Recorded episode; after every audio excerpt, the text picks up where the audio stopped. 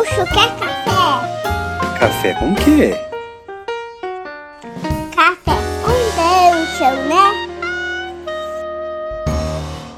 Bom dia, amigos do Regra da Casa. Estamos aqui para mais um Café com Dungeon, nessa manhã com muito RPG.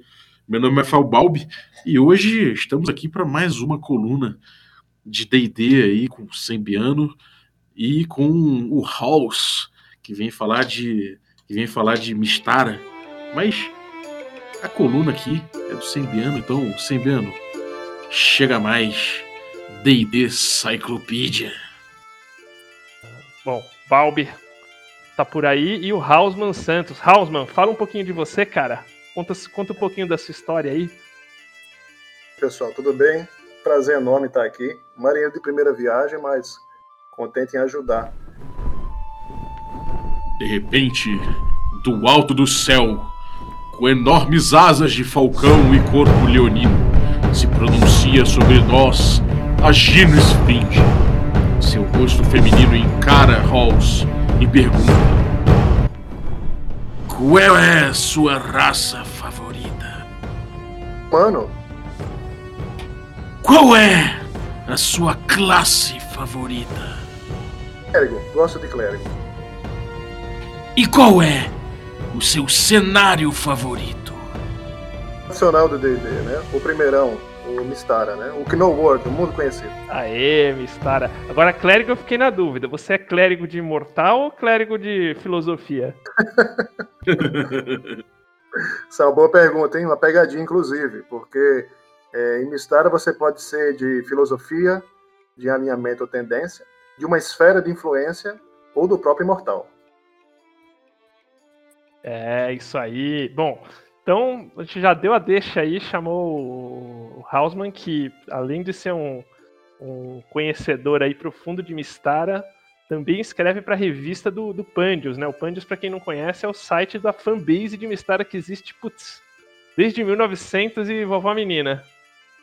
Exatamente, é isso mesmo, viu, Gustavo? Quando a TSR descontinuou o projeto de Mistara, é, ainda ficou aí um ano em hiato lá, e quando foi em 97, é, foi presenteado para os fãs administrarem. E aí, desde então, não tem parado, né? Incessantemente, a comunidade de fãs sempre tem produzido e atualizado o cenário. É, cara, é um cenário que tem muito amor envolvido, né, cara? É, Desde sempre o, o, o Mistara sempre você vê que você vê que a galera engaja bastante e, e tem, sei lá, tem um certo sabor especial do Mistara que não tem nos outros, né? É, É, ele começa lá no, no Isle of Dread, né, na Ilha do Medo, e vai até os dias de hoje. Tem projetos engavetados aí de muitos escritores, e quando não, a gente disponibiliza lá, quer seja nos fóruns de discussão dos fãs, ou quer seja na própria piada, na- no próprio Pandius lá. Uhum. É, a gente, a gente, galera do, do Regra da Casa, o Carlos, o, o Carlos de Malvadeza, né? O, também a galera do Câmara Obscura, a gente juntou para fazer um projeto de D&D antigo e a gente jogou aí o, o, o- The Lost City também, que é um suplemento, um, um módulo clássico de D&D, e aí Mistara, né? Sensacional.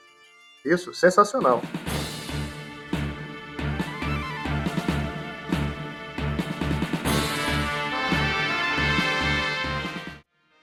E House, cara, fala pra mim, aproveitando aí que o Balbi falou, tipo, do, do gostinho.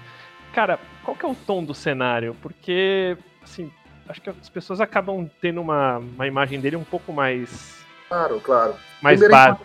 É importante né? a gente fazer primeiro uma distinção que muitos cenários eles foram desenvolvidos para a plataforma do AD&D. O, o Mistara ele nem sempre teve esse nome, né? O nome Mistara vem ele vem surgir com o projeto do Jeff Grubb lá para First Quest.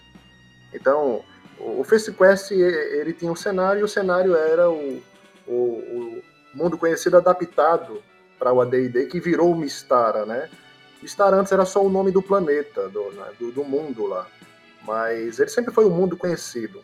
Então, os fãs que continuavam jogando o clássico D&D, você tinha um mundo, apenas um, e esse mundo era um Mistara lá, que as pessoas jogavam, e todos os outros cenários as pessoas eh, jogaram quanto no desenvolvimento do AD&D. E esse é um dos poucos cenários que o nome do mundo é o nome do cenário, né?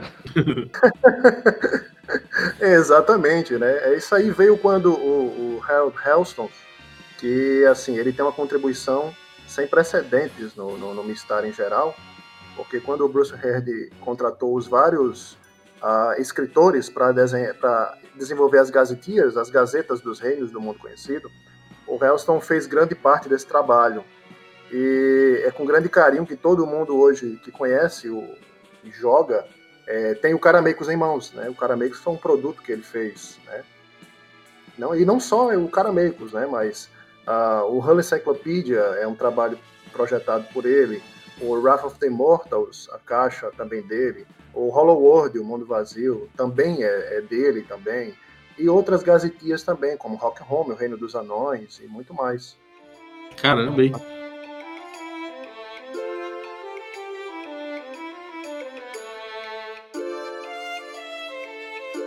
Bacana.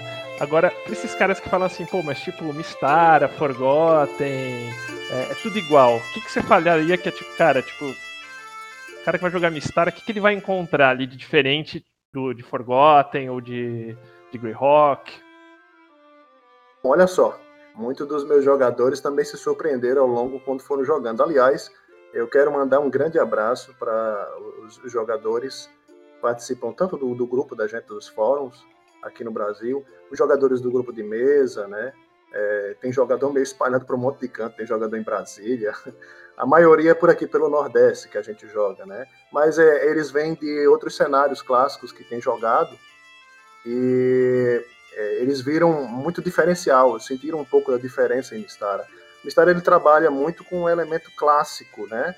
É, o que você possa pensar no conceito clássico do D&D, você vai ter em Mistara, mas à medida que o jogo foi sendo desenvolvido com o projeto das caixas, o, o diretor, o editor-chefe que estava à frente, que era o Bruce que foi chamando os, os freelancers para escreverem as gazetias, muito flavor foi sendo acrescentado no jogo. E tem coisas que, é, à medida que foram sendo descobertas, porque o Bruce fez aquele artigo que você tinha na Dragon Magazine, que era as viagens da Princesa Ark.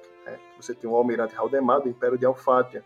Então ele ia explorando o que não estava explorado no mundo do D&D e muitas coisas foram sendo inseridas, muitas coisas que eram é, fora do comum e foram dando mais pitadas à Mistara, além do que a gente conhecia do clássico. Então, é, skyships, é, airships, né, naus aéreas, a dimensões, é, seres desconhecidos de planos elementais, é, muitas raças humanoides que o cenário tem regras especiais para magia, uh, como funcionam as esferas de influência.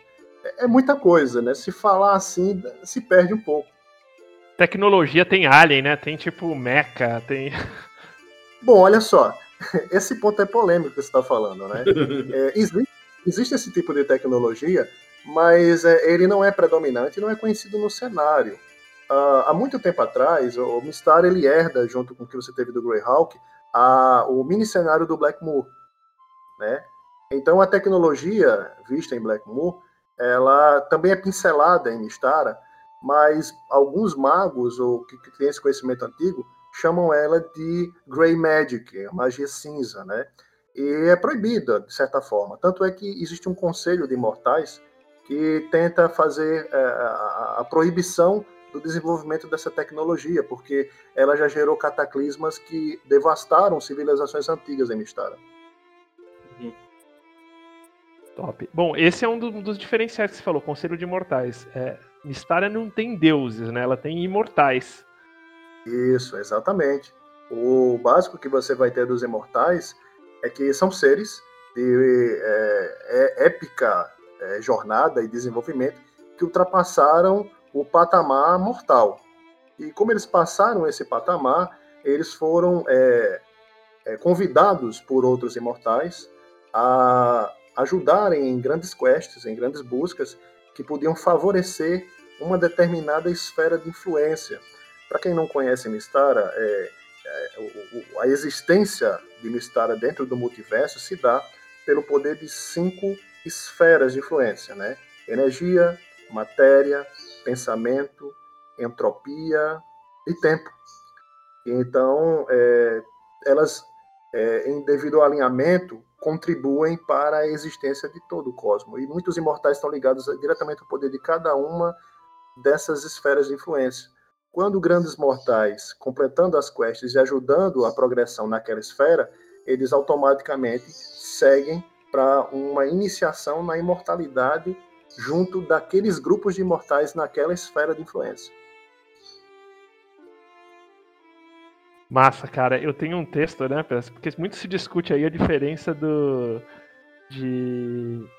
de, de, de imortais para deuses, né? E tem um texto, acho que no, no que acho que é página 114, 115, pelo que eu me lembro, que vem um cara de fora é, pergunta mais ou menos assim, tipo. É, como se fosse um cara vindo de outra de outro mundo material, né? Chega em Mistário e pergunta: Vocês têm deuses aqui? Daí o cara fala: Nós temos imortais. É, mas o que são. Mas o que são imortais? Ah, imortais são seres que interferem na vida das pessoas, uh, têm poder para quem as pessoas prestam homenagem, são super ultra poderosos, enfim. É, fora do, do conhecimento humano. E daí, tipo, o cara pergunta o que são deuses? Ele responde a mesma coisa. Então. é, é uma... a, única diferença, a única diferença lá é que ele diz assim. Só que os imortais só se interferem de vez por outra, né? Aí eles, ah, eu sinto mais aliviado por isso. Isso aí é uma uhum. peça que, que o, o, artista lá do Carameicos, o Tespiano, ele escreve para as apresentações teatrais dele, consta lá no Carameicos. Cara, uma coisa, uma coisa que eu acho muito legal é que você teve aí no, no compilado, né, no, no, no Cyclopedia, mas que veio de Gazetteer, né? Aliás, veio de um, veio de um antes, suplemento. Antes de falar né? isso, antes de falar isso, viu, é, Maui? É só para pincelar esse assunto aí que eu esqueci de falar, tem um, uma citação muito bacana do Frank Mentzer. Ele foi o escritor da Caixa Vermelha, né? Participou do projeto da Caixa uhum. Vermelha lá. E ele participa ativamente da comunidade, tanto BSMI, que é a sigla das cinco caixas, né? Facebook, o pessoal pode ter acesso.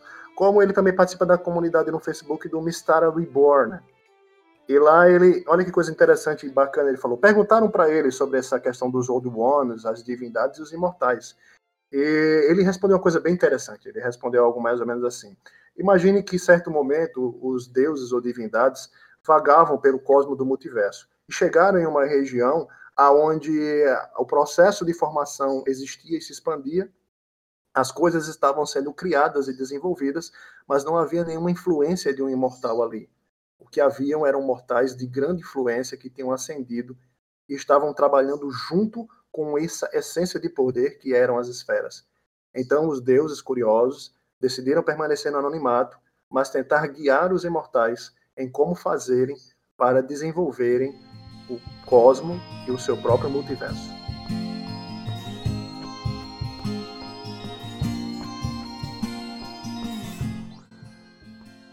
Grande Mentor. É, então, e foi no Mentzer, né? Foi nessa linha do Beckme, né? Do que, que, teve aí o trabalho em cima do trabalho do Mentzer, que teve lançado aí o, o caminho para a imortalidade, né? Então, os heróis do jogo tinham ali, mas pela primeira vez, uma, um caminho traçado que eles poderiam, quer dizer, uma, várias possibilidades deles se aventurarem para chegarem até eventualmente se tornarem os, os imortais né, do cenário. Claro, claro. É, o jogador no caso com o personagem, ele precisa ter um acúmulo suficiente de XP na sua quest e ele precisa ter em algum dado momento ter chamado a atenção do imortal. Então, quando isso acontece, o imortal patrocina ele, vamos assim dizer, indica ele para que ele possa é, fazer os preparativos de contactar o imortal. Oferendas, grandes feitos, e então o imortal, ao contactar ele, passa a ele uma quest, uma grande missão de jornada. Essa quest, missão, ela pode durar um grande período da vida dele e vai depender das ações das, de acordo com a esfera de influência a qual ele está seguindo. Então, se é na esfera do tempo, por exemplo, ele vai precisar é, desenvolver uma grande civilização e vai precisar, por exemplo, voltar no tempo e ajudar os seus parentes a, a é, consolidarem esse trabalho. Se é na esfera de energia, ele precisa desenvolver um grande artefato que cause um, um benefício em uma região e ele precisa devastar inimigos é, que estejam num raio de X milhas para que aquele local continue é, emanando aquele poder ou com aquela estrutura. Então, as missões elas vão variando conforme a esfera de influência e o imortal. Cara, o legal de, disso aqui, no fim, né? Então, assim, a sequência, isso é uma grande diferença, acho que, do, de Mistara, é que de fato você joga com deuses.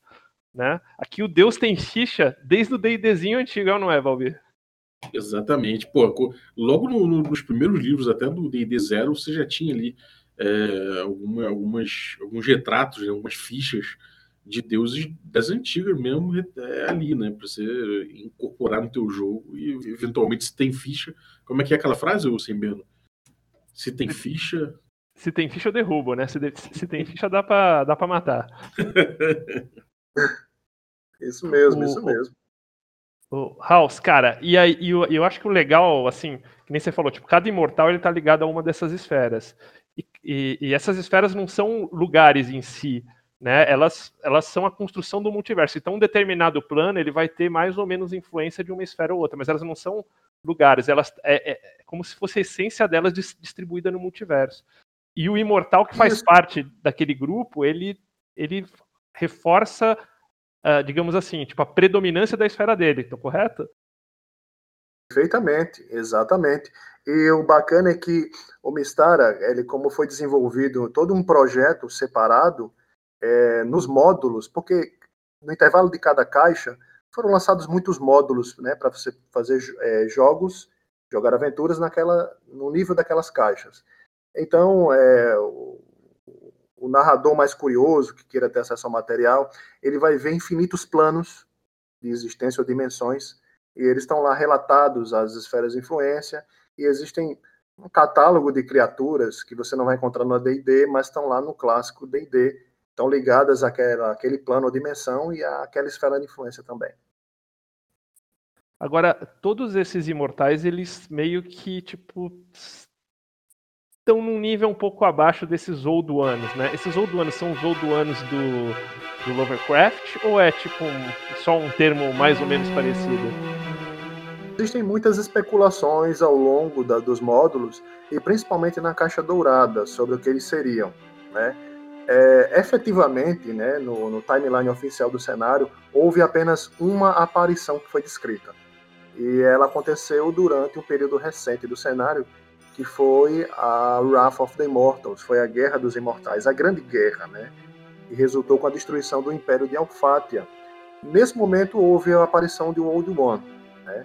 Mas assim, ele apareceu de forma tão misteriosa quanto partiu e os poderes de manifestação dele eram infinitamente superiores a do imortal, ao ponto que os imortais que estavam presentes não puderam fazer nada perante ele. Porque mais ou menos eles. Você tem ali, tipo, esse multiverso e tem um. como se fosse um vórtex na beira desse multiverso, onde, tipo, nem os imortais têm coragem de entrar e dizem que é ali que vivem os Old é isso?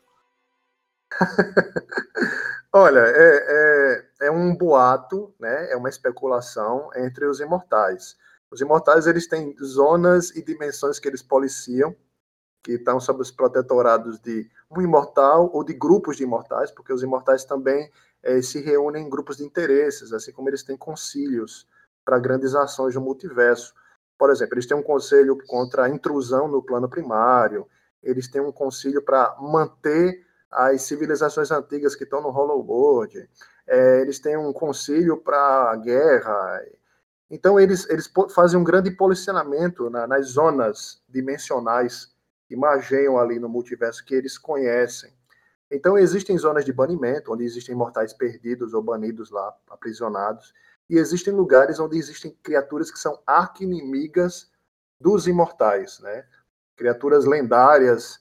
Existem até algumas bem na, na pegada do, do, do, Lovecraft também, que é, só estão ansiando o momento dos imortais vacilarem. Uhum. E o, o, interessante das esferas é que, tipo, assim, cada uma briga por, por, predominância, mas se uma fica muito predominante, predominante, quem ganha é a esfera da entropia, que não pode ganhar, porque se ganhar, zera tudo. Isso, é um grande jogo de equilíbrio, né? No momento que você tem uma, uma, uma, um desequilíbrio entre essas esferas, a coisa tende a entrar em caos. E caos é a porta de entrada para a entropia predominar.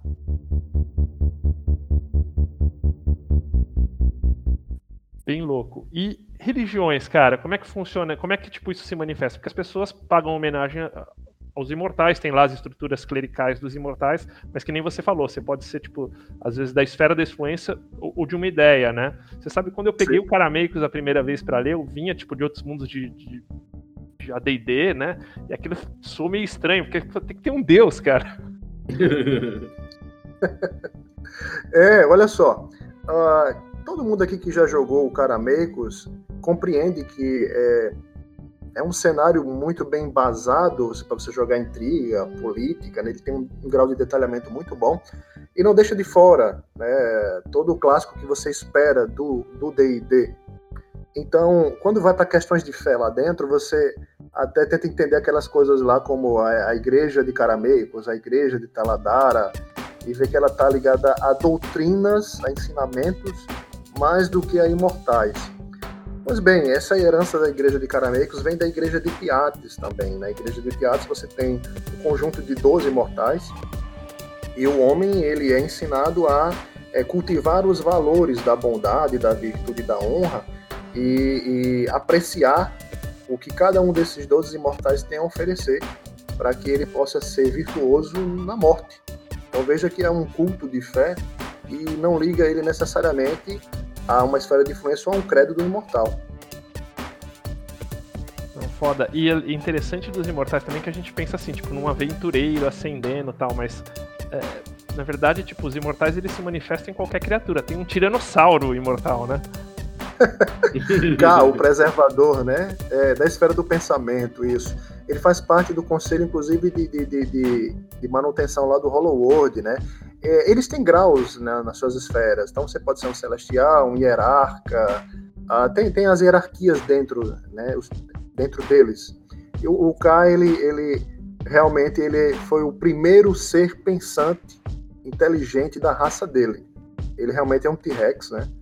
E ele foi o primeiro que alcançou a, a, o grau de consciência e de guiar os seus pares, os seus iguais. E aí ele ascendeu na esfera dele para a esfera do pensamento.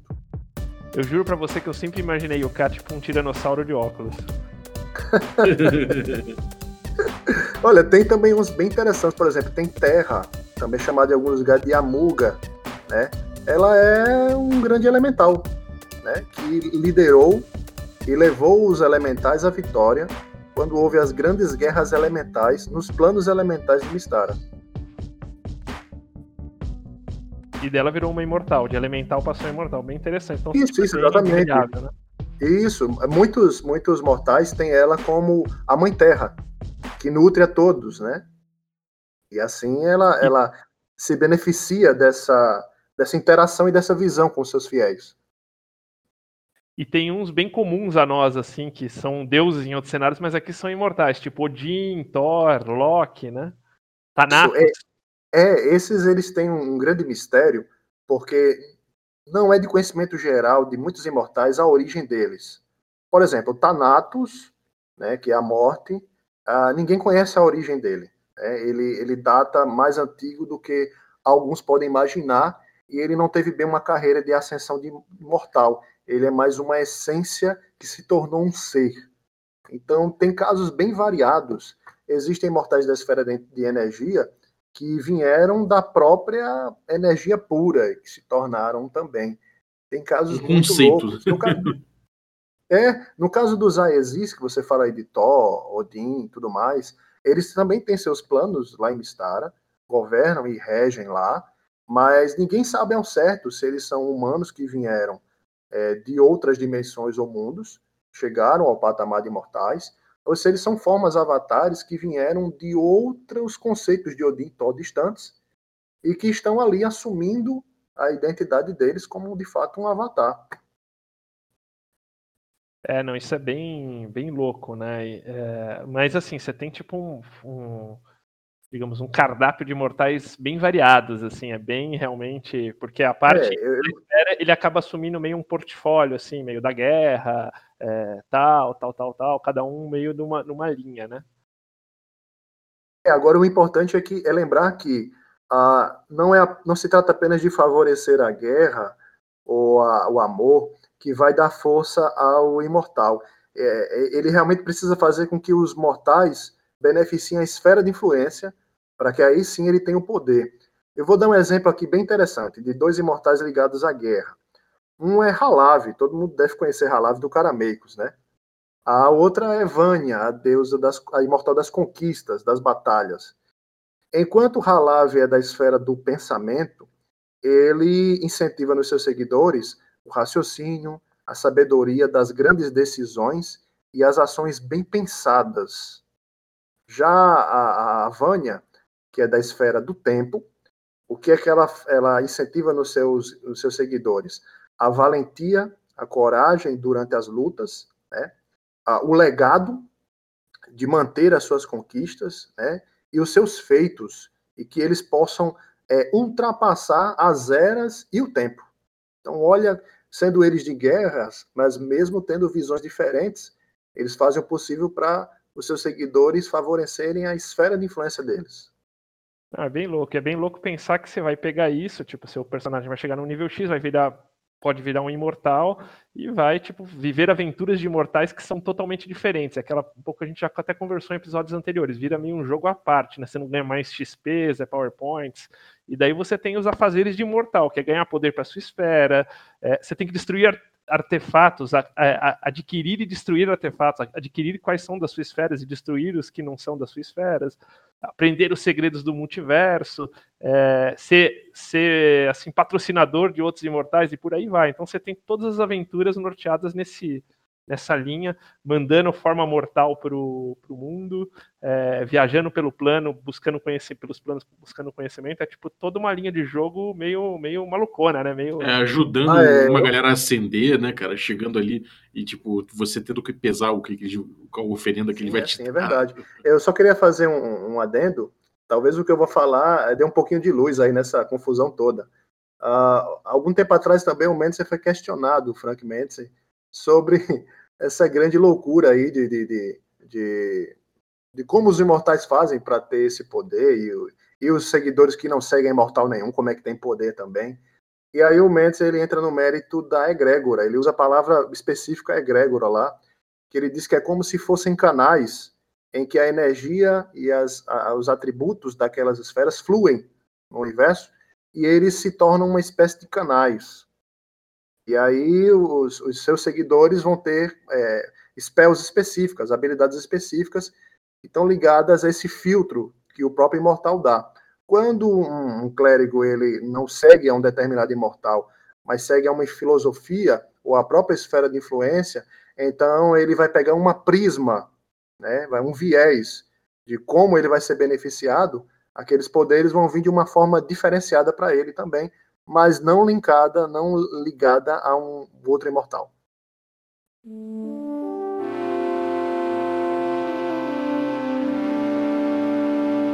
Cara, bom, já foi lá para os planos, vamos descer pro, pro ambiente.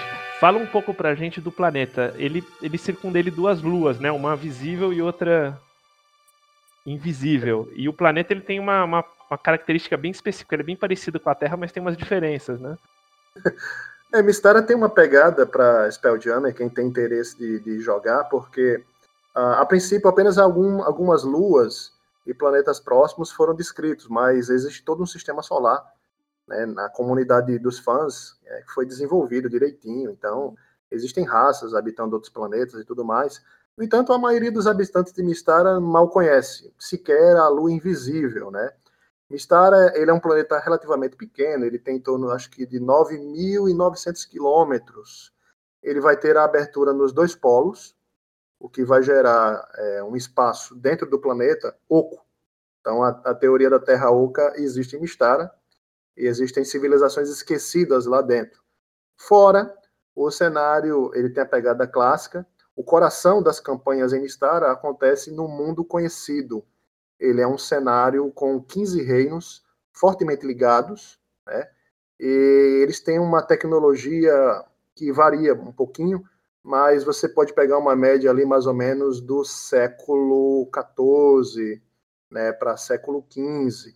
É, para mim ter... sempre deu a ideia de alta idade média, assim, tipo, saindo da era do bronze, alta idade média, mas... É... Então, olha só, é, só para falar de algumas, né, O Carameicos você vai ter uh, aqueles povos lá da, da, da, dos Balcãs, lá, né? E seria um período em que os, os Traladaranos, que são os habitantes de Carameicos, foram é, conquistados né, pelo, pelos Tiatianos. Os Tiatianos eles têm uma cultura bem bizantina. Na verdade, é uma pegada misturada de, de Roma que progrediu para um Império Bizantino. Ah, você vai uhum. ter os cavaleiros eldânicos, que são aquela coisa bem baseada mesmo nos teutônicos, os cavaleiros teutônicos, né? Uh, você tem Glantry, que lembra uma Veneza, mas na verdade é uma magocracia. Uh, você vai ter a República de Daroquim, que lembra o período ali da, do mercantilismo, das grandes navegações, né, como se fosse a Inglaterra, mais ou menos isso. Fora outras lá, né? 15 das mais conhecidas, mas você pode explorar todo o mundo de Mistara. Todos os três continentes têm muitas civilizações. É, o mundo conhecido, a gente fala mundo conhecido, mas na verdade ele se refere especificamente ao continente de Brum, né? Que é tipo meio uma Pangeia, né? Essa parte externa de Mistara. São meio três continentões, tem umas ilhas no meio, a ilha continente de, Al de Alfates, que acho que é um pouquinho mais voltada para Brum, mas Brum seria meio América do Norte, né? Como se fosse uma América do Norte antiga. Piano, você falou um negócio bem interessante. Realmente o mapa de Mistara ele é baseado numa proto-Pangeia, né? E sim, ele foi desenvolvido ali e tal. De forma que você vai ter realmente três continentes, que você vai ter o continente Ibrum, onde é o mais jogado, né? Você vai ter o continente ao sul, que é da Vânia, e você vai ter o continente mais é, oriental, que é o continente de Skoldar. Entre eles, você vai ter uma série de pequenas ilhas, arquipélagos ou ilhas-continentes, onde estão diversas outras civilizações. E daí você comentou, os polos, na verdade, têm aberturas, né? Estão mais para buracos.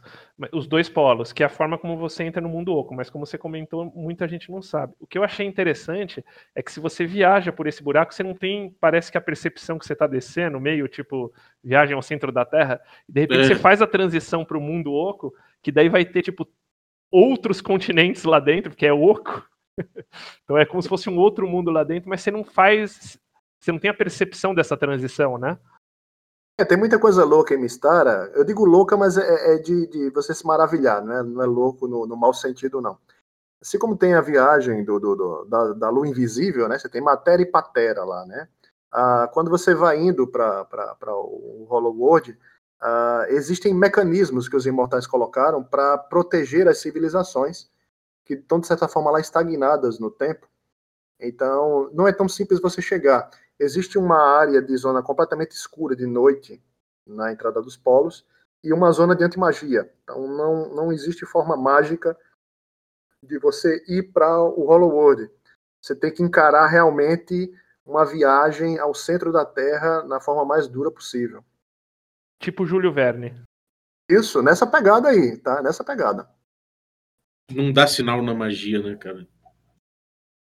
Os imortais, eles têm um, um, uma magia lá que eles soltaram no Hollywood chamada magia de preservação. Ela evita que os, os, os mortais de lá é, evoluam a sua civilização. Então lá é bem um caleidoscópio, um grande museu de civilizações antigas ou que foram devastadas em Mistara. Né? Como eu falei antes, teve o cataclisma que matou muitas gerações antigas, muitas civilizações. Então, elas, de certa forma, continuam a existir dentro de Mistara.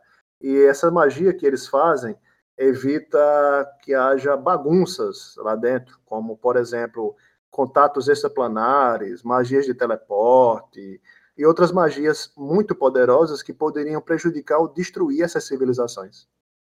E o, e o Hollow World, que é um desses cenários dentro de Mistara, tem Mistara e tem alguns cenários dentro. Hollow World, que é esse cenário dentro de Mistara, tipo, é, essa coisa assim, tipo, bem maluca também no bom sentido, que você tem tipo essas, essas selvas meio com dinossauro, né?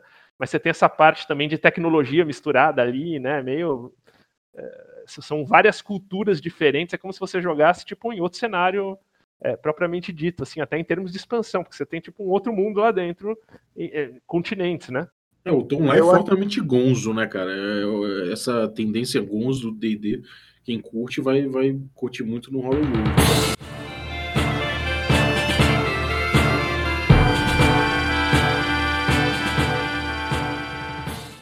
digo do Hollow World, olha, é, foi uma ideia do, do, do também, quando ele fez. E tinha uma pegada realmente na época. Houve uma entrevista que a gente fez do trabalho do, do Harold Helston. Uh, essa até nas Threshold Magazines, né? É, ele, o Harold escreveu para muita coisa, né? Ele escreveu para Star Wars, ele escreveu para alguns romances de ficção ligados a, a essa teoria também do, da, do mundo perdido, o elo perdido, ou o mundo selvagem. E foi uma pegada muito bem aceita quando foi feita para Mistara, né? O Bruce Head deu muito incentivo para ele e a, ele aumenta ainda mais o scope para você jogar. O legal de jogar Mistara é que assim você não está preso a apenas uma temática. É, todo esse processo que foi montado das diversas culturas, ao mesmo tempo também houve um cuidado em manter uma concatenação a ponto de que é, você possa jogar temas variados sem que esses temas variados afetem diretamente a ponto de prejudicar a existência dos outros subcenários de Mistara. Vai ser muito louco. E, e, e, quem imagina o Hollow World fala, pô, tipo, é um Underdark. Não, não é um Underdark. Parece tipo dia, é noite, tem um sol lá dentro do mundo que é o Eternal, o Sol Eterno, né? Biano, você falou outra coisa interessante. É, antes mesmo de você chegar no Hollow World, você tem que vencer a crosta terrestre de Bistara. E lá já existe outro subcenário e já foi já vem sendo desenvolvido há alguns anos, que ele tem sido chamado de Shadow Deep. Ele é a profundeza das sombras, que são as, as regiões subterrâneas entre a crosta do mundo conhecido e a crosta do Hollow World. Existe um lençol de magma que aquece para os dois lados e faz essa divisão do lugar. Mas entre esses espaços nossa, infinitos caminhos, cidades ou lugares subterrâneos para se jogar também. Mas a visão de quem está no Hollow World, ele vê tipo dia, noite, né? Bem louco, não é isso? É que no centro do Hollow World você vai ter lá o, o núcleo que é o Sol, o Sol vermelho. Então não tem lua lá, né? Não tem noite. O dia é eterno. O que eles contam lá é a passagem dos sonos. Eles têm um período lá as ilhas flutuantes elas orbitam esse, esse sol e por onde elas passam gera uma grande sombra. E ali os habitantes contam esse período em período de descanso, e lá eles dormem. E, é, e, é, dessa forma, é bem diferenciado. E além do Hollow World, você já citou também é, o Blackmoor. É, Blackmoor a gente citou em Greyhawk, só que a diferença do Blackmoor de Greyhawk é que ele é meio uma, assim, uma inspiração do Blackmoor do Arneson digamos, o Blackmoor do Arneson mesmo, ele estava aqui em, em Mistara e ele é o passado de Mistara, ele é um dos cataclismas de Mistara, né? Ele não existe hoje, ele é tipo meio pra você jogar no antigamente, né? Ele não, não existe com esses outros reinos que o, que o Hausmann falou. É, e ele foi tipo aquele, aquela história da civilização começou meio feudalista, atingiu o ápice da tecnologia e explodiu todo mundo, né? Caramba! Exatamente, exatamente. Né? Eles tiveram problemas em manusear essa tecnologia ela chegou a um, um, um clímax de desequilíbrio e ela gerou uma gigantesca explosão que é conhecida pelos sábios como a grande chuva de fogo. Para a gente ter uma ideia, no Hollow World a caixa ele mostra isso em diagramas. Ah, ela mudou o eixo de Mistara. Então, muito lugar que era polo virou linha do Equador. E teve muitas rotas migratórias. As raças que sobreviveram seguiram para diversas migrações ao longo do, do, do, do planeta em geral. E Blackmoor é uma pegada mais tipo steampunk, assim? Como que você descreveria? Vamos lá. Uh, primeiro que o Blackmoor ele passou, ele pensou receber uma pincelada para entrar em Mistara. Então, é, tem uma série. Ela, ela acompanha três a quatro módulos, é, livretos de aventura do D&D, e ele tem um, um especial que é o do Blackmoor, onde ele tem lá todos os NPCs, a cidade e tudo mais. E a, a pegada ali, realmente eles tiveram um desenvolvimento a partir de uma nau, teve um, uma Starship que caiu em Mistara e tinha toda te aquela tecnologia que você poderia esperar de uma nau tecnológica. Mas aí essa tecnologia foi aproveitada, muitos membros não sobreviveram da tripulação original outros ficaram em êxtase animado lá e não puderam impedir o, né, o, o uso dessa tecnologia. E você vai ter desde reatores, é, armas de energia, Ah, tem muita coisa clássica que você vai imaginar do, dos, dos livros clássicos de ficção aí que você possa imaginar. É, o módulozinho do Blackmoor para D&D, ele tem um catálogo de itens lá para poder fazer uso. Ficção mais no estilo Júlio Verne também, imagino, não? Sim, sim, também, exatamente. Tá? Ah, e... Lembrando também que é possível você é, tentar explorar o que seria a Blackmoor de, de Mistara, porque ela tem local físico. É, realmente, o, as ruínas da cidade, elas são difíceis de encontrar, mas alguns historiadores em On, no cenário, os sábios, especulam que seja na região do continente de Skoldar, onde há um local chamado Tônia. E nessa região de Tônia existia a cidade dos deuses, que é o nome de um suplemento do, do, do Mistara, né? Seed of Gods. E lá teria essa, essa, esse ápice da civilização tecnológica mágica de Blackmoor, que agora já não, não é mais como é, né? Que existem é, os grandes vestígios. Só para ter ideia, quando houve a explosão e a destruição, as pessoas não se aproximavam da cidade dos deuses porque diziam que a magia de lá matava os mortais quando chegavam. Mas, na verdade, era um grande poder radioativo, né, da, da, da devastação que houve em Blackmoor. Isso é bem interessante que depois vai, vai influenciar bem as raças, né? Tem algumas raças que são, resistem à magia pelos, pelos tipo, bilhões de anos depois por, por esses eventos aí. Agora, esses buracos do Hollow World, ele foi também tipo algum desastre ou meio que o planeta já era assim? não, não, não. O planeta já era assim já. É, tem alguns casos que são artificiais, exceções, porque existem aí alguns imortais que andam com umas ideias malucas para tentar é, ter acesso ao, aos dois lugares, a manipular os dois cenários. Então eles estão usando é, de meios mortais ou de eventos para poder fragilizar a coisa. Mas isso aí já é plot do cenário já. Hum. Ah, top. E daí já um outro trazendo para o mundo atual, que é um outro cenário que tem dentro de uma história, que é o Red Steel, né? A Savage Coast. Saiu primeiro como Savage Coast, depois virou na, na segunda edição Red Steel. Que é aquele cenário que, tipo, que os caras meio pegam uma doença, né? e que tem que ter meio contato com o metal, e, e ele, ele fica no continente de Brum, fica numa parte mais afastada assim, mas é tipo uma parte meio de. É, que remonta à exploração naval, essa, essa, época de 1500 aqui por aqui, né? É bem legal. É, primeiro que a localização é ali, você passou do mundo conhecido, você atravessa o grande deserto, planos de fogo, passa a, é, o Estreito da Serpente, chega ali na, no Golfo de Uli, do mestre de Uli, né? E aí você tem a região onde fica a, o cenário do Red Steel, né?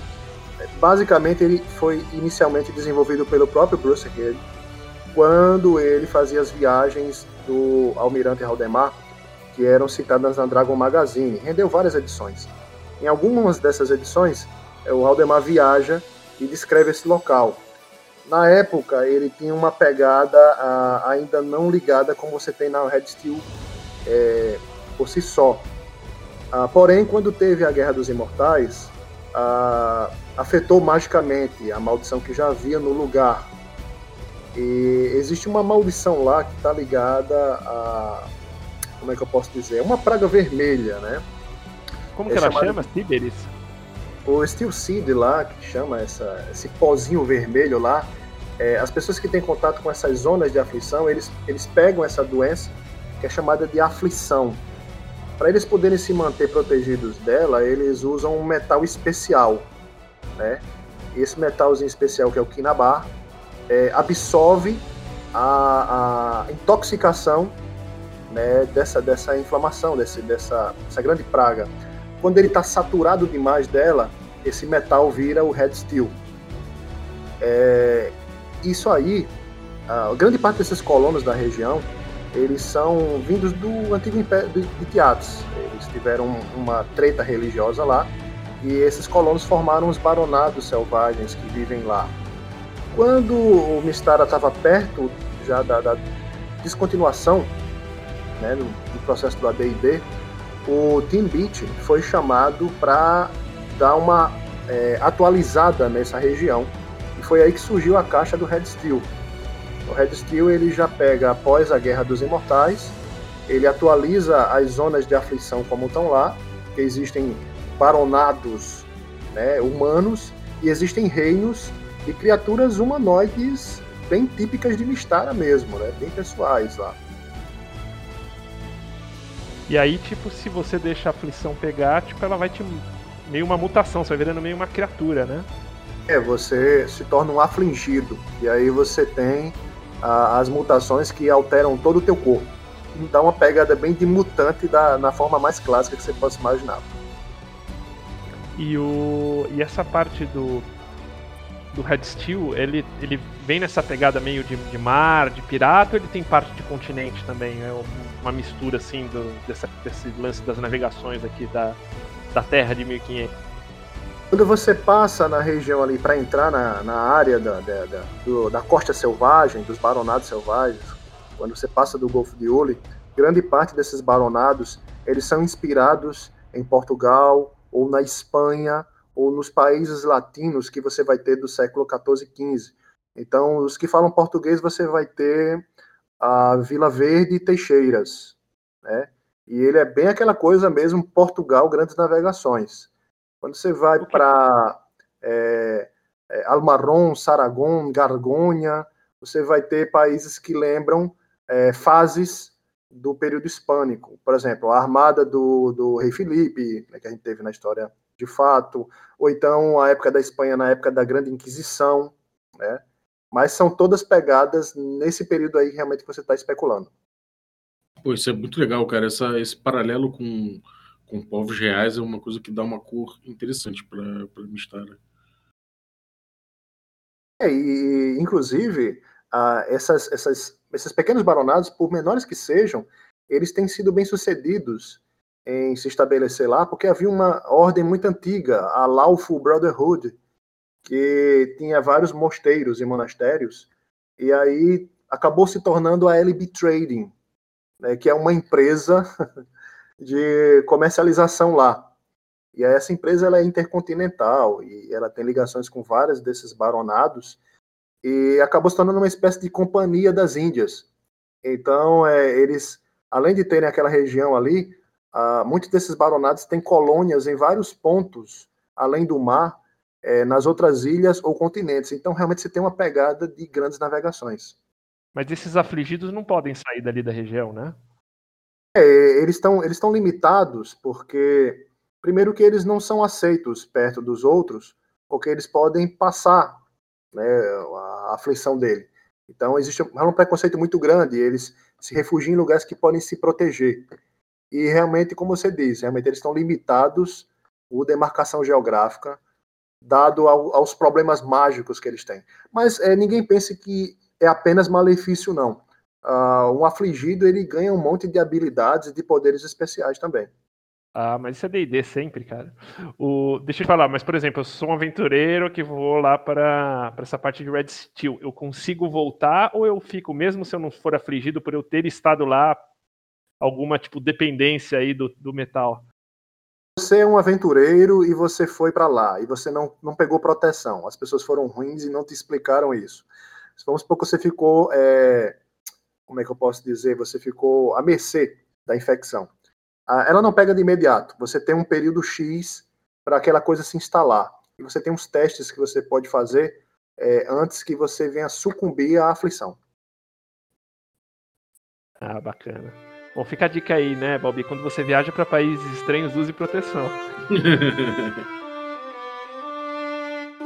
Cara, uma coisa que me que me intriga na questão de, de como Mistar é, ela está muito ligado ao desenvolvimento do D&D e toda aquela história do D&D versus a D&D, porque você tinha ali tipo uma época que o Gygax e isso está bem contado, inclusive no podcast que liberou na sexta-feira do Balbi, falando um pouco da história do Gygax ali que você tem essa situação de é, é, ele construir, assim, imaginando já o AD&D com todo aquele rolo do Arneson, e que primeiro ele coloca o D&D como você joga até o terceiro nível, depois você vai para D&D. Depois ele fala, não, são linhas separadas.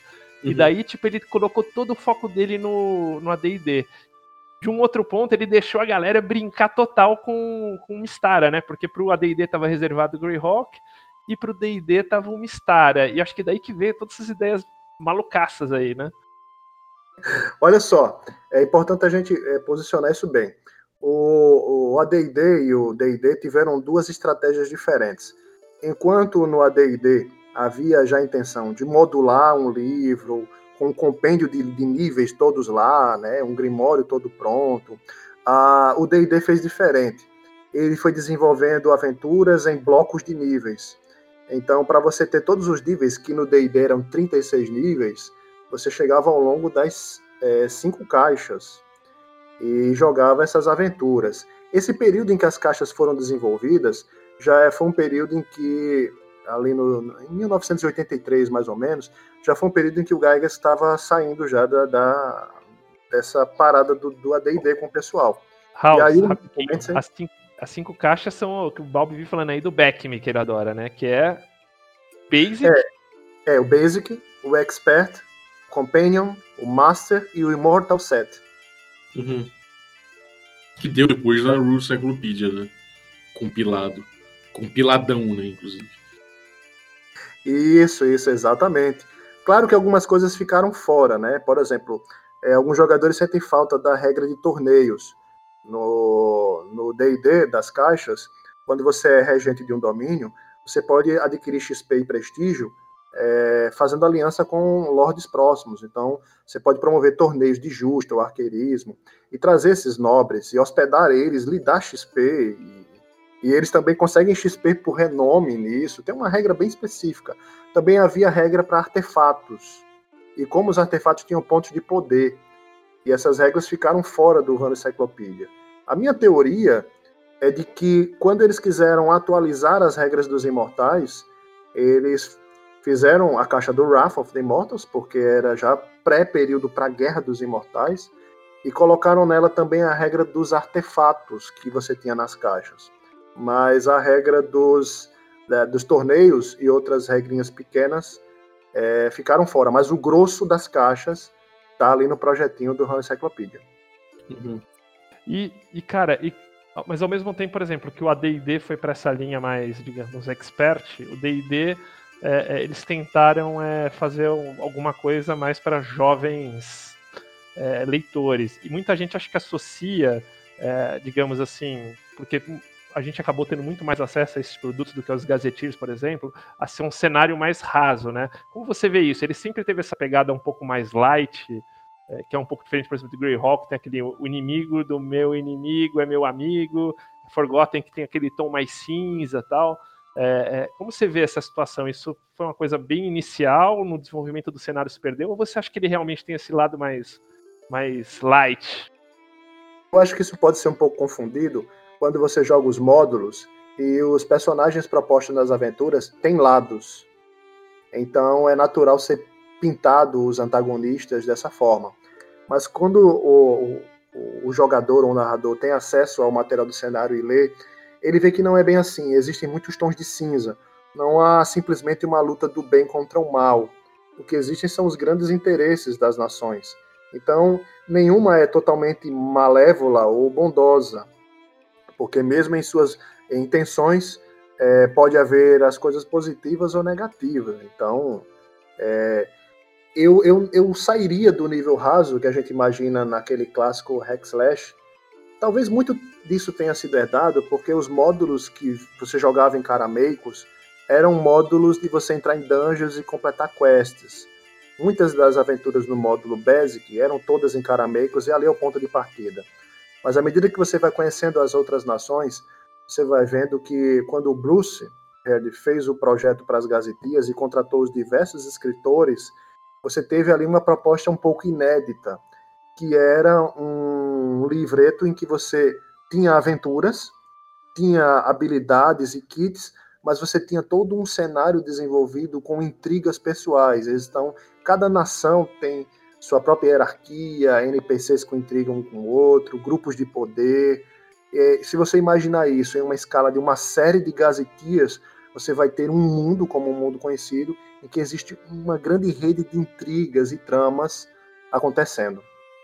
É que isso acho que já rolou mais entre 87 e 91, né? E o, o cenário mesmo começou a ser falado em 74 e 76. Depois foi lá para para a série X, que é bem famosa, que veio de, de 81 entre 86, um pouco nessa pegada. Mas eu acho que esse, essa impressão que a gente tem aqui no Brasil de Mistara ser mais genericão, ou mais nesse tom mais, mais, mais básico, vem muito porque a gente teve muito, assim, o acesso nosso como brasileiro aqui foram esses materiais iniciais, tipo as caixas básicas uhum. é, do D&D original, o próprio First Quest, né? Então você nunca tipo teve o cenário a fundo mesmo assim publicado, assim, como você né? gazeteiros.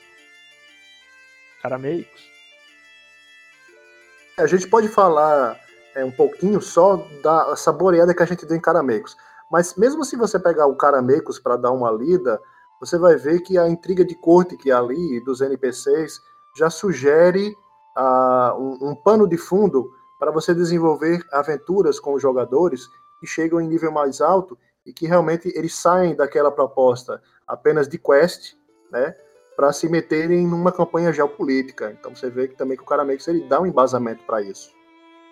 Uhum. É, Uma gente... coisa que eu tenho impressão do Caramix também é que ele, ele, casa muito bem com a sua proposta que fica muito clara no, no Back Me, que é de você ter sua carreira como herói, depois você assenta ali, constrói um ou uma igreja, sabe? Isso acho que combina muito com o Star, esse sabor, né? Verdade, você tá certo. Agora imagina isso pincelado com o flavor em cada é, ambientação de reino diferente. Por exemplo, o reino de Cindy você vai ter a, como se fosse é, baseado num caleidoscópio, uma pseudo Índia, continente indiano da Terra ou você vai ali para uh, os canados de Etengar, que seria a Mongólia, né? período ali dos Kans. Emirados, né? Os Emirados de Laruan também, que ficam ao norte de Teatros ali. É, tenta imaginar essa proposta de progressão de campanha com os jogadores, de acordo com as caixas, né? Porque cada caixa trazia novas ideias, até que você fizesse uma campanha como foi, você falou agora, né? que é aquela coisa do é, da, da, torre, do cara se tornar um nobre, dele ter o domínio dele. Imagina isso na pegada de cada é, cenário específico. Você vai ter uma multiplicidade de visões e de opções para o, o jogo. Você tem ainda os reinos dos semi-humanos, né? Tipo os Five Shires, que são ali os Halflings. Mas esses Halflings eu acho eles mais pica grossa, porque os caras foram dominados por orc, vai, tira os orcs. Orcs são mais guerreirinhos, assim, mas tem lá os cinco condados, tem lá os, os reinos élficos, né? Mistara, é, Mistara é, olha só, tem... o, o, interessante do, da, dos rins, né? Eles acham chamados de rins em Mistara, os, os, os, os Halflings. É, eles realmente tiveram uma história bem de, de conquista e de, de liberdade. É, teve os orcs, teve os anões que conquistaram eles também. Claro que todos os anões negam isso porque nenhum se lembra disso, né? Mas enfim, é, teve esse caso dos anões, teve esse caso dos, dos goblinoides, né? E teve o caso de Tiates também. Teve um período em que os, os rins davam muito problema e as ilhas de arquipélago ao sul foram usadas como ilhas prisão e muitos foram presos. E até hoje os, os rins dos cinco condados odeiam Tiates. E tem um lance com Glantry também, que eu acho que eles sequestravam os rins, porque tipo, eles têm meio os, os, os Halflings de Mistara, a gente vai falar mais pra frente das raças, mas eles têm uma pegada meio magia caótica. Você solta uma magia no cara, volta para você, umas pegadas dessas assim. Então, tipo, eles queriam dissecar para descobrir por que, que eles tinham esse poder. Existe um tipo de, de reino em Mistara que é o mestre, eles chamam de mestre. É, ele tem umas habilidades bem loucas que não são bem compreendidas pelos arcanos, mas não é algo muito conhecido e difundido em Mistara. Então, realmente a, as outras civilizações veem, veem é, os, os, rins um pouco, a, como é que eu posso dizer, com pouca importância, né? quando a gente fala de Glantry, é complicado porque todo mundo detesta Glantry, né? Glantry tem uma arrogância magocrática muito grande e tem nações que têm asco, horror a Glantry, como os Etengarianos, né? Que são ali da região do Grande Khan. Eles, eles veem os Glantianos como é, blasfemadores dos imortais. Os anões tentaram colonizar também lá em Glantry, mas aí teve um período em que eles foram acusados de levar uma praga e muitos anões foram mortos. Até hoje os anões odeiam Glantry também, é guerra declarada entre os dois. E, o, e, e, e, por mais que tenham todos esses reinos, a gente pode dizer que tem duas superpotências ali, que é Tiates, que você já comentou, que é esse meio é, Império Bizantino, nessa Roma, e é Roma bem Roma mesmo, com Senado, com, construçãozinha branquinha, tananana, uhum. e, e eles são meio assim, a, e a, que é meio aquela pegada meio dos anos 80, Estados Unidos e Rússia, tem a é, Alfates, né, que é o, tipo, meio uma mago, magocracia lá também. Ora, veja só, o, o Alfax que você fala aí, ele foi o, o, o primeiro é, regente do Império de Alfátia, quando Alfátia não existia em Mistara. É, houve uma grande guerra civil, ele foi deposto e ele ressurgiu muitos séculos depois como um, um imortal da entropia. Então ele é tido hoje no cenário como o demônio que urge. Mas, na verdade, você vai ter os alfatianos vindo do mundo deles, que foi destruído num período pós-guerra, e eles têm aquela pegada bem de homens vindos do, de outro mundo, né? eles vêm do céu, são grandes magos do ar, e aí eles conquistaram todo um continente que fica mais ao, ao, ao oriente, e esse, essa pequena ilha, continente lá, se tornou a base do Império de Alfate. Alfate é uma magocracia, né? e ele, na verdade, governa todas as nações que são compostas desse império como uma confederação de reinos. Esses reinos são semi-independentes, porém devem é, vassalagem à coroa imperial. E essa coroa imperial é uma dinastia, uma família que rege lá. Atualmente a imperatriz é Eriadne, a sábia. E é, ela é assessorada por um grupo aonde estão os arquimagos, é a ordem dos mil arcanos. E seria um grupo são só? Ah, olha, ah, o pré-requisito para você ser um membro do, do, do, conselho é que você tem que ser um, um arquimago, você tem que ser um mago de no mínimo vigésimo nível. Caramba. Então não tem muita, muita chance para quem não consegue chegar no nível. Para quem joga na pegada do AD&D, tem, tem raças que não chegam nesse nível. Mas isso é uma herança do D&D clássico. No D&D clássico, as classes que não eram humanas não conseguiam progredir a um, nível, um determinado nível. Então você vai ver uma ausência de certos grupos dentro do conselho. Mas um, nada que um narrador que queira adaptar para as edições mais novas e que queira dar uma liberdade de, de, de classes e de níveis e de raças possa inserir um NPC, um personagem nesse conselho que seja um, um arquimago, né? Mas vai do, do, do consenso de, de, de, dar uma lida no cenário e perceber o que é que é factível e o que é que não dá para fazer. Você viu, agora vão acusar o, o Moldovai de gatekeeping, o Balber. Cara, eu, tava pensando de, de, de chates e essa coisa do Império Romano, né? E, cara, é, eu acho uma coisa que, que, combina muito com o Império Romano é essa dinâmica de, do D&D antigo de você ganhar XP por Gold, né? Então, a principal fonte de XP. Então, você é, é quase aqueles generais romanos que saem, fazem conquistas, voltam com muito ouro e o pessoal taca pétalas enquanto eles desfrutam de toda a glória, enquanto eles entram na cidade, sabe? E eu acho que essa textura que, que, que, que, essa, que, que passa é exatamente essa, cara. É exatamente de você sair como um conquistador, conquistar tesouro lá fora, é, terrenos e não sei o que, e voltar para o Império com, com todo o prestígio, toda a glória. Isso é uma coisa que eu acho que cabe muito, cara. É muito lindo isso. Isso é verdade, viu, Bob? Então, além de você ter essa proposta de campanha em Mistara, né, onde são expandidos os, os feudos e domínios do Império, né, também, ao mesmo tempo, você pode rolar também um jogo de política intriga, bem estilo Guerra Fria, entre os acordos diplomáticos entre Alfátia e Tiates. Sempre é complicado uhum. lidar com os dois, porque Tiates já foi um reino subjugado por Alfátia. Mas Tiates se, se, rebelou e levou muita gente com eles contra Alfátia. Para Alfátia não entrar numa crise civil, o imperador da época teve que aceitar a independência de Tiates. Então Tiates conseguiu a sua independência, é, unificou alguns reinos que se rebelaram com eles, tornando-se o Império de Tiates, que os alfatianos com desdém olham como uma é, autocracia. Eles não consideram exatamente o império, né? Mas para o mundo conhecido, Tiates é vista como um grande império. E até hoje, é, para eles não colidirem na, nas suas conquistas, os poderes políticos, rolam muitos acordos, diplomacia, espionagem e guerra civil.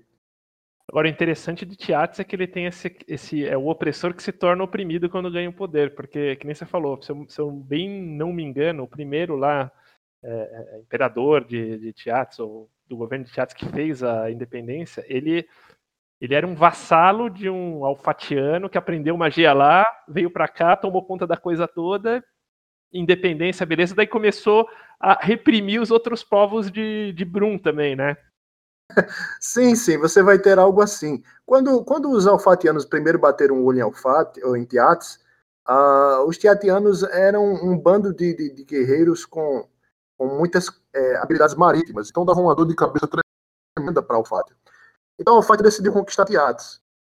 E aí mandou lá soldados, né, soldados normais, comuns, escravos. E apanharam porque os tiatianos eram excelentes guerreiros. Então, lá quando na, na Gazetia, né? Depois eles mandaram criaturas conjuradas. E aí, novamente, os tiatianos também bateram nas criaturas. E aí os alfadianos tiveram que mandar a tropa de elite deles, aí eles conquistaram lá.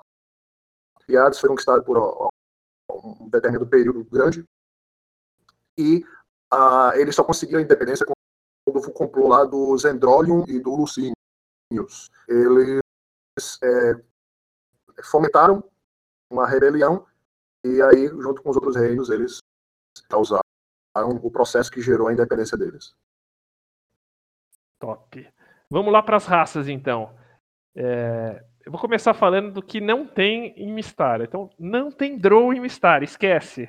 Vai ter uma raça de elfo chamado Shadow Elf, que são caras assim, são elfos pálidos, cabelo branco, é, vivem no como se fosse num subterrâneo. O, o, o Hausman fala daqui a pouquinho, mas eles não são evil. E eles também não adoram uma deusa aranha, eles, eles pagam homenagem a um imortal humano, né? Bom, vamos lá então. É... Sim, os Shadow Elves no início, a princípio, eles eram elfos. Né? A gente está falando do, dos é... herdeiros é... de povos élficos que sobreviveram à grande chuva de fogo. Então, eles tiveram que esquecer, abandonar a superfície por muito tempo. Isso então, depois que explodiu o Blackmore. Isso, exatamente. Então, a, a sua geração, né, que inclusive trouxe um pouco da, da, da mácula, da, da, da, magia da destruição, e aí poderia associar alguma espécie de radiação, né? Então, assim, eles passaram por uma certa mutação. Então, ó, também vivendo lá embaixo, eles não tinham contato com o sol, então não tinham a pigmentação necessária, as pupilas passaram a latar mais, é, os cabelos esbranquiçaram. Então, é, realmente eles ganharam características de uma raça subterrânea conforme o tempo. E, e eles não são maus, mas eles viram e mexe querem também ganhar seu lugar ao sol aqui contra os, contra os primos dele, aqui os elfos, né? Então, às é, vezes dá uns paus. É, os elfos mais importantes em Mistara são os elfos de Elfheim. Eles são os mais é, contados no cenário, mas os elfos de Elfheim e vários outros, eles vêm de uma grande imitação que sobreviveu à chuva de fogo. E aí eles é, se dividiram em diversos grupos, em diversas regiões, mas o mais predominante são esses elfos de Elfheim. Quem tem a, o jogo de Caramex deve conhecer o mapinha da, da, da, de Canobaf, a floresta de Canobaf, onde ficam os elfos de Elfheim. E, e os Elfos, para sobreviverem na, super, no, no, subterrâneo, eles tiveram acesso a um, um refúgio que um imortal ofereceu a eles. E esse imortal que ofereceu o refúgio a eles é o Rafael. E aí o Rafael, quando ele ofereceu a proteção a eles, ele deu uma série de leis para que eles pudessem sobreviver a esse processo de transição do mundo. Então, como tal, eles começaram a se tornar uma civilização laufo. Né? Eles têm um sistema de matriarcado, eles têm fãs, mas são uma sociedade bem laufo. Agora, sendo eles ordeiros, isso não quer dizer necessariamente que eles sejam bons, porque eles desenvolveram muita desconfiança de todas as raças da superfície que destruíram né, o mundo belo como era.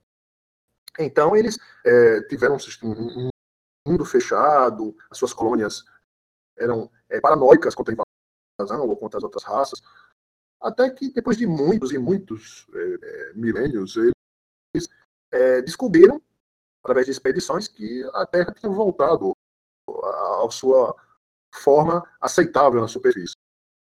E mais do que isso, descobriram que haviam elfos, elfos vivendo lá. Só que eles não receberam a, aceitação a recepção que eles gostariam de ter quando tentaram entrar em contato com os elfos de Elfheim. Então, eles juraram vingança contra os elfos da superfície por serem mal vistos e mal recebidos. Durante a Guerra dos Imortais, houve um período em que a grande flora de Canalbaf adoece, os elfos da sombra enviam a sua princesa para lá, para finalmente ele trazer um legado de um povo para morar na superfície, como era prometido ao povo. E muitos desses elfos da corte élfica de Elfheim vão migrar em várias é, outros lugares que eles possam sobreviver. E é por isso que você vai ter também o Caramecos, é, que foi, saiu pela aqui, que existem muitos elfos refugiados de Elfheim morando em Caramecos. Não, legal. E, o Balbi, elfo tem, elfo tem barba, cara? Elfo não tem barba, não pode. Aí Mistara pode. Oh. Aí não, hein? Aí eu não quero. Eu só, eu, eu só admito o anão com barba e o humano com uma barba rala. Pois aqui em Mistar os elfos têm barba e é mó style, cara. E tem ainda uns elfos. Que o que mais tem em Mistar é elfo. Tem elfo que é de, tudo que é tipo. É a mesma regra, mas eles são meio subculturas, assim. Tem um até que são os Belcadis elfos que são, tipo, pegada meio espanhola, sabe? Meio zorro. Então, tipo, menos Legolas, mais zorro. Até, tipo, na, na vestimentinha, assim, meio uhum. Nessa pegada. É ou não é, House? é, assim, é, os elfos, mais historiadores, têm dificuldade em saber de onde eles vêm. Mas eles são uma, um grupo de elfos bastante antigos e eles se humanizaram, né? Eles vivem lá nas Principados de Glandre, têm boas relações com os Glandrianos e eles se organizam como humanos, de fato, né? E, e aí eles. É, isso gera estranheza. Muitos elfos que lidam com os Belcadios, eles olham e é, não se sentem bem à vontade com eles, não.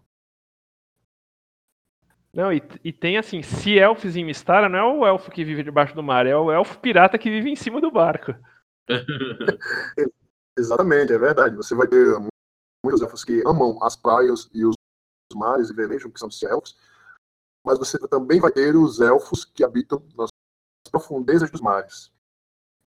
É, tem, cara, um compêndio que eu vou deixar o link para o Balbi publicar, que é assim, que, tipo, é um compêndio que dá um geralzão de Mistara, com as raças já adaptadas para a quinta edição. É, e ali, tipo, só que eles puxam uma pegada mais do Beckman. Então você, tipo, as raças têm algumas restrições. É, então, por exemplo, é, os, os, anões. Os anões, eles ficaram na superfície e resistiram aí a essa questão da, dessa magia ou dessa radiação mágica. Então eles têm tipo uma resistência natural de magia. Então, por exemplo, aqui na quinta edição, na, na sugestão aqui desse compêndio aqui de adaptação, é, os, os, os, anões eles têm vantagem contra saving throws versus magia, que é, que é uma característica do, do anão de Mistara, né? Uhum. Que também não tem aqui Duegar, Ilitid, então, como não tem Ilitid, não, não tem Duegar. Não sei se você já chegou a dar uma olhadinha nesse, nesse, nesse livrinho. Fala das, das raças, fala de fits novos. É bem legal, tipo, é pra você pegar e jogar Mistara. Que maneiro. Vamos linkar isso aí na descrição do episódio, né? Existe um projeto do Glenn, Glenn Welch, nunca sei falar o nome dele bem. Ele coordena lá uma página do Face chamada Mistara Playtesters. E ele está desenvolvendo um manual do Mistara para a quinta edição que ele tem pretensão de lançar lá na Dungeon Master Guild. E, e, é do jeito que o Balbi gosta, que o anão não pode ser mago, justo porque ele tem essa resistência à magia. Tem umas restrições mais do Beckme, assim, que são bem, eu, eu gosto, bem cara, legais. Eu, assim. eu, gosto disso porque você acaba tendo que trabalhar com certos conceitos que você não imaginava. Eu, eu gosto muito disso. E só pra falar essa coisa de barba aí, cara, é porque vocês sabem que na história teve um anão que é ascendente, de, que, que enfim, teve relações com uma elfa aí. E deu isso aí. É, uma... O Balbi, em Mishara, a Nanã não tem barba, não, viu? não tem barba? Anão não tem barba em Mistara? Como assim? Anã. Ah, tá, anã. Ah, tá. Eu pensei que anão, pô. Eu ia falar que heresia é essa. Pô, e os, os gnomos, eles têm uma pegada bem legal também, porque você tem, tipo, o gnomo mais normal e tem aquele gnomo meio Tinker Gnome do, do Dragonlance. Mas aqui, tipo, as invenções dos caras funcionam, que são, tipo, Sky, Sky Gnome, se eu não, se eu não me engano. É, E eles têm, o Balbi, eles vão numa cidade voadora, cara, tipo meio invenção cidade voadora, eles têm tipo meio uma esquadrilha da fumaça, assim, ou não é, House? Existem alguma série de suplementos que saíram na época Mistara, que são as Creature Crucible, que são é, módulos para você jogar com criaturas especiais do cenário em, em lugares diferentes. Então tem uma que é para seres marítimos, tem outra que são para seres aéreos, e nessas seres aéreos está a cidade de Serrain. Ela é uma cidade flutuante dos Sky Gnomes, e esses gnomos eles têm um, um, um certo conhecimento da tecnologia de Blackmoor. Então, é, eles têm lá é, é, os, os, os, aviões, né, os monomotores ou bimotores. E eles têm um conselhozinho, tem os clãs dos gnomos, e algumas raças aéreas moram na cidade. Essa cidade é uma cidade itinerante, que vagueia pelo mundo conhecido e negocia nações. O, a, os, os, barcos aéreos de Gantry vêm dessa tecnologia também de Blackmoor ou é algo mais mágico? Uh, o, as naus de Gantry é uma coisa muito recente na timeline do cenário. Quando o projeto foi descontinuado pela TSR, eles ainda não tinham desenvolvido. Mas é, a, a, timeline do cenário continuou sendo desenvolvida no site do Pendius. Então, é, nas últimas edições do que a gente chama de almanac, que é o anuário do cenário, ah, nos últimos anos, Glanty desenvolveu uma tecnologia semelhante àquela que você vê no Shadow Mistara, que são balões é, que são é, suspensos por é, é essas naus, elas têm uns balões de ar. Esse, esse ar dentro é aquecido por magia. Então há um auxílio mágico para que as naus possam continuar suspensas no ar. É, quem faz uso forte mesmo de, de, de mágica para encantar as naus vai ser o Império de Alfátia. Aí realmente eles fazem naus com habilidade de, de, de flutuar, voar, uh, até algumas com capacidade de teleporte. E daí, cara, seguindo aqui nas raças, você tem, tipo, eu, eu, eu brinco que Mistara é uma tormenta de raças, né? Porque parece tormenta, cara, tem raça tudo que é jeito. Você tem aqui os. Porque a gente só tá falando do mundo pra fora, ainda tem as raças que só tem no Hollow World, por aí vai. Mas você tem os loopings que que são raças jogáveis, né? Que são tipo meio homens humanoides cãos, né? E que eles são tipo meio caçadores de werewolf naturais.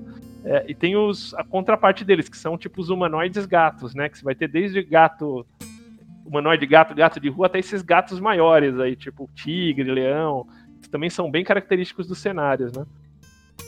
Isso, você vai ter a casta, você vai ter o Simbasta também, e, e as outras raças variantes dos felinos, né? É, eles, eles, em particular, os Hakasta, eles não vêm de Mistara. Eles vêm de um, uma civilização lá da, da, nação deles, que é Miyoshima. É bem pseudo do Japão, mas não fica em Mistara. Eles habitam nas luas de Mistara. E aí eles ah, passam... ele fica na lua invisível, né? É, imagina a lua lá tendo uma civilização no Japão feudal.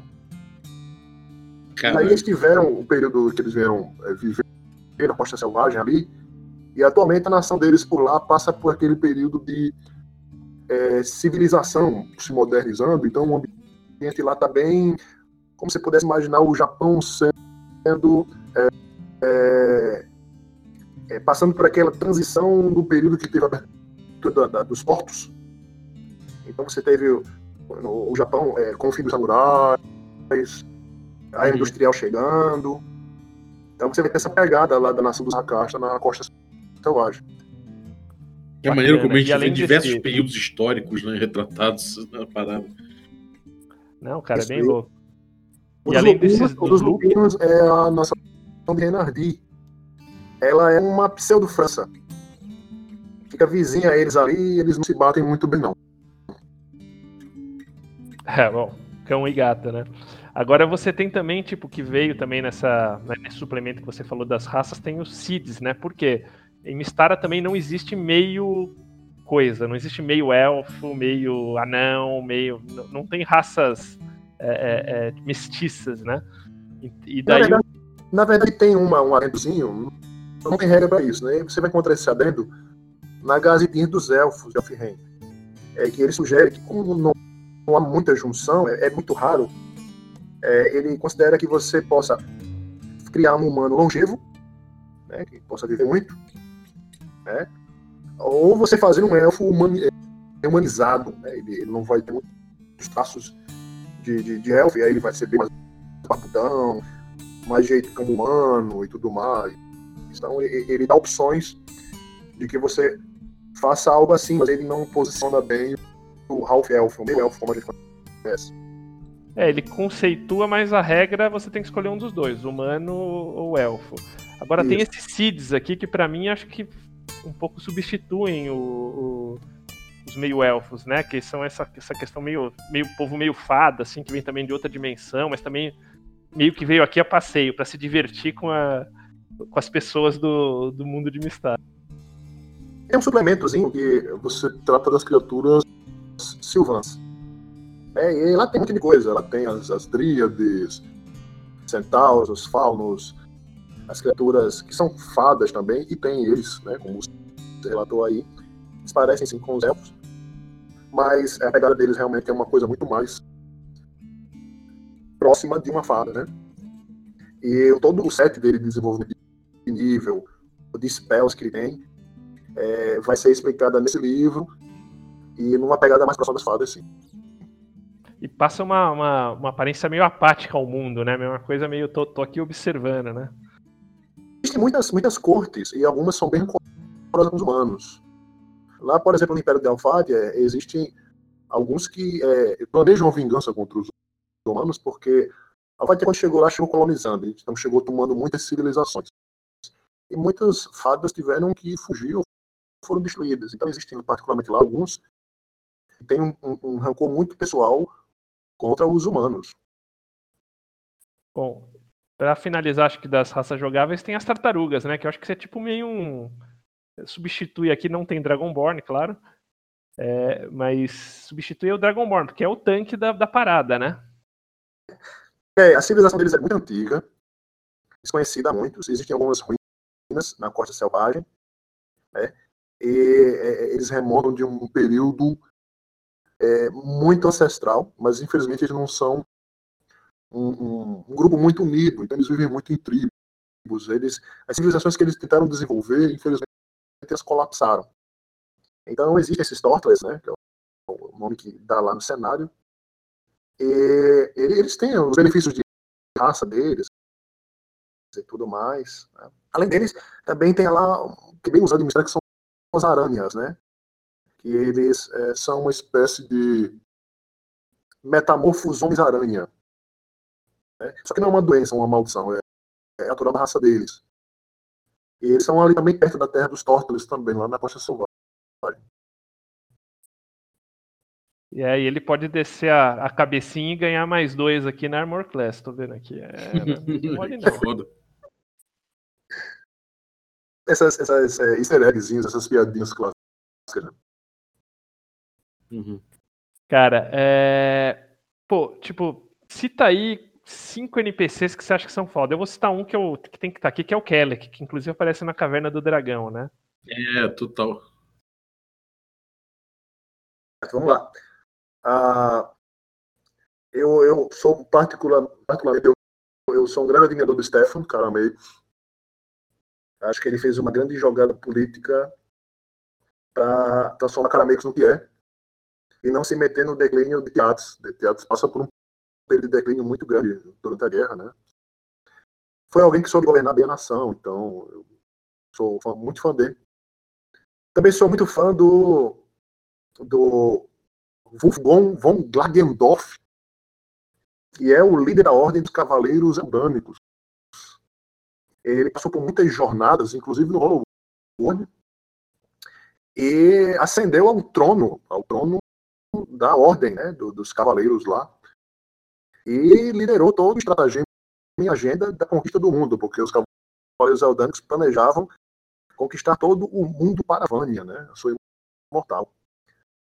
Uh, eu também sou muito fã lá do Haldemar, o Haldemar de Haaken, né, que é um foi um almirante no período da guerra, não deixa de ser uma espécie de príncipe na, na, no reino que ele vive, que são as ilhas flutuantes, né, lá em Afátia, e que foi o maior explorador. Né? Grande parte de tudo que a gente conhece de Mistara está catalogado no diário de exploração desse, desse rapaz. Né? São muito fã do mestre de Uli. O mestre de Uli é aquele personagem que ele é uma incógnita, né? uma grande interrogação. Ele vive isolado no templo lá do, do rei Uli. Poucas pessoas têm acesso à cidade santa onde ele vive. E ele está vivo há mais do que qualquer mortal pode se lembrar. Né? E ele é a vontade do, do, do imortal na Terra. Né? Ele, segue, ele serve ao imortal Boss Dogan, que é o imortal das meias verdades. Acho que já, por aí já peguei grande parte aí das, da, dos NPCs. Né? Se for citar só mais dois últimos, que é o Imperador Tikol, Torion, que liberta a Teatis uma nova conquista de Alfátia. Alfátia matou a dinastia dos Gabrônios e aí Tinkol era um gladiador. Ele libera todo o povo a expulsar a invasão teatiana e aí ele casa com a filha do imperador e se torna o imperador de Tiates. E por fim, a imperatriz Ariadna, porque com essa perca em Alfátia, o grande conselho dos arcanos ficou indignado com o imperador e quis depor o imperador.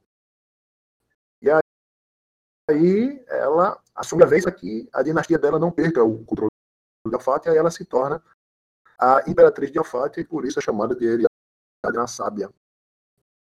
Uhum. E o Kelly que era alfatiano não? Não, não, não, não. Não que eu saiba. E você esqueceu de dois aí, que são classicaços, hein? Todo mundo odeia o Bargon porque ele matou a Lana, não é? Olha, você acredita que até hoje tem gente jogando mesa com o Frank para tentar pegar o Barley? É, o Barley é lendário, né? Todo mundo quer pegar o Barley e odeia desde a época da Caixa Vermelha. Ele matou a Lina lá. É a Lina, não é a Lana, é a Lina? Talvez aí eu não sei dizer, particularmente. não sei como é que você costuma chamar. Ah, é que eu, eu, eu lembro como a Lana, mas, é, é. mas pode ser a Lina, pode ser sim. Eu sei que era muito gata e ele matou a gata. Falou, como o mago vai lá e me mata a gata, pô. Não, e você vai ler no Caramelo, tem uma parte bem engraçada dele, né? A citação que ele diz para todo mundo é: Todos vocês acham que eu sou louco. E ele fica rindo. que figura. Por fim, cara, é, Balbi, sim, pra quem vai gostar de Mistara? Começa aí, House. Todos aqueles que têm um gostinho pelo clássico e todos aqueles que são ligados à intriga, bastante intriga mesmo, que envolva aqui a política próxima do que você tem na, na história, a história que a gente conhece. É, Mistério é muito rica em coisas como califados, baronados, ducados, e vários é, pseudo é, cortes de períodos históricos diferentes. Então, quem é muito fã de história antiga e gosta né, desse jogo centrado, vai adorar. E também vai adorar a pegada de exploração a mundos desconhecidos. Que aí Star vai ter muitas novidades escondidas que você não vai encontrar nos suplementos da D&D. Né? Você vai ter que correr para coisas bem específicas do D&D. Então, Nesse aspecto aí, Mistar é bem particular. Hashtag Xcrawl. eu ia falar isso. Cara, além de Hexcrawl em Mistara, eu acho que vale muito a pena quem tá afim de, de, de ter o um saborzinho do, do Cyclopedia mesmo, sabe? Essa coisa que eu falei de, de você chegar, correr atrás de tesouro como conquistador, é, e aí depois você chegar e, e construir, ir ganhando nível até construir um keep, construir. Isso é muito legal. Eu acho que isso, é, isso dá para viver muito bem em Mistara. Eu acho que é o melhor cenário para você fazer isso. É, outra coisa que eu acho legal em Mistara também é o, é, é, o, é, o, é, o, é o Gonzo, né? É o Gonzo, essas loucuras que Mistara tem. Eu acho que é, isso é muito legal, é, é uma, é uma liberdade criativa que, que, que é, é, muito notável dentro de, dentro de Mistara ao mesmo tempo que se conjuga com coisas muito mundanas que são essas civilizações clássicas que são retratadas aí, né? Então, é, essa pegada Gonzo junto com isso dá um, dá um sabor muito especial para Mistara, sabe? mas acho que é um gonzo meio tipo, não é aquela coisa de gratuita, tá ali, tem um, é um gonzo meio com sentido, sabe? Eu não tenho essa imagem meio de colcha de retalhos que de Mistara, talvez porque tipo, eu acabei lendo um pouquinho mais sobre Mistara, mas de fato ele foi sendo desenvolvido eh, por aventuras e depois uh, os espaços faltantes eles foram colocando coisa e tem muita coisa para ser colocada, mas é, tipo as coisas são tem uma interligação aqui que se você vai a fundo pesquisa tem eu, eu já acho que quem, que, assim, adicionando a, a, vocês, né, quem vai gostar de Mistara também é aquele cara que, tipo, que vai querer sair do, do, do comum. Então, os elfos seguem um panteão élfico. É, não necessariamente, pode, é, um, é um imortal às vezes que não é um, um, um elfo, como o caso do Shadow, do Shadow Elves. Esse lance de você poder jogar com os deuses, cara, isso eu acho muito louco. É uma pena que, tipo, nesse suplemento do Glen não tem ainda regras para imortais, mas eu quero, quero ver para frente se saísse alguma coisa nesse nível, ia ser ia ser muito bacana. Então, tipo, Uhum. cara, eu acho um mundo bem louco, assim, de você explorar esse negócio das raças que tem, raças que não tem, essa parte meio do- das intrigas aí entre os. Eh, Essa coisa meio superpotência, Tiates e Alfates, mas ao mesmo tempo essas, essas, essas nações menores brigando, essas risga- rusgas antigas aí, né? Eu acho bem legal.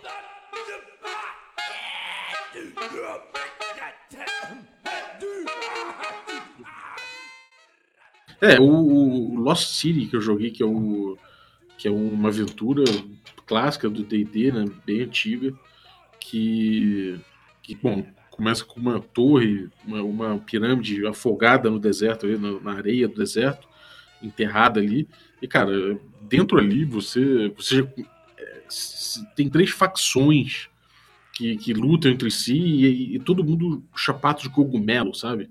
E não é exagero, é tipo, é isso é o tom da aventura. Eu acho muito maneiro isso. É, Tem, tem uma pegada toda de, quem, de, de, de civilizações que ficaram perdidas ali embaixo, no subterrâneo daquela, daquela, daquela pirâmide, ao mesmo tempo que elas, é, elas, elas têm uma construção muito bem feita, sabe? Acho que, cara, isso, isso é um gosto muito especial. Verdade, Bob. Inclusive, é, esse módulo, ele tem lo- é, localização fixa em Star. Ele fica na região onde era Uhum. a antiga Lídia.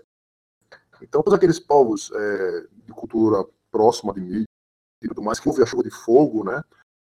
é, eles são sobreviventes e vi- vivem na região subterrânea e acreditam que o mundo lá em cima foi destruído. Mas eles estão Uhum. no cenário e tá rolando. É, eles moravam na cidade de Sinidicéia.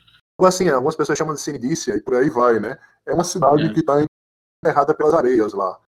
É no que a gente teria hoje próximo de Laruan. Sim, eu acho muito. Cara, eu, eu, acho, eu acho muito legal mesmo. Eu acho que uma, uma- uma- é, um, é um tipo de. É um tipo de sabor que só Mistara tem, cara. É uma coisa que não- você não vai encontrar em Forgotten mesmo, você não vai encontrar em Greyhawk, que cada um tem seu tipo de seu, seu tipo de aventura, mas esse tipo de aventura que eu acho que é bem é, é bem largadona assim no, no- no conceito, Mistara tem de especial, cara. Até hoje se fala da Isle of Dread, né? É, a Isle of Dread, cara, é um clássico, né? É, a X, módulo X.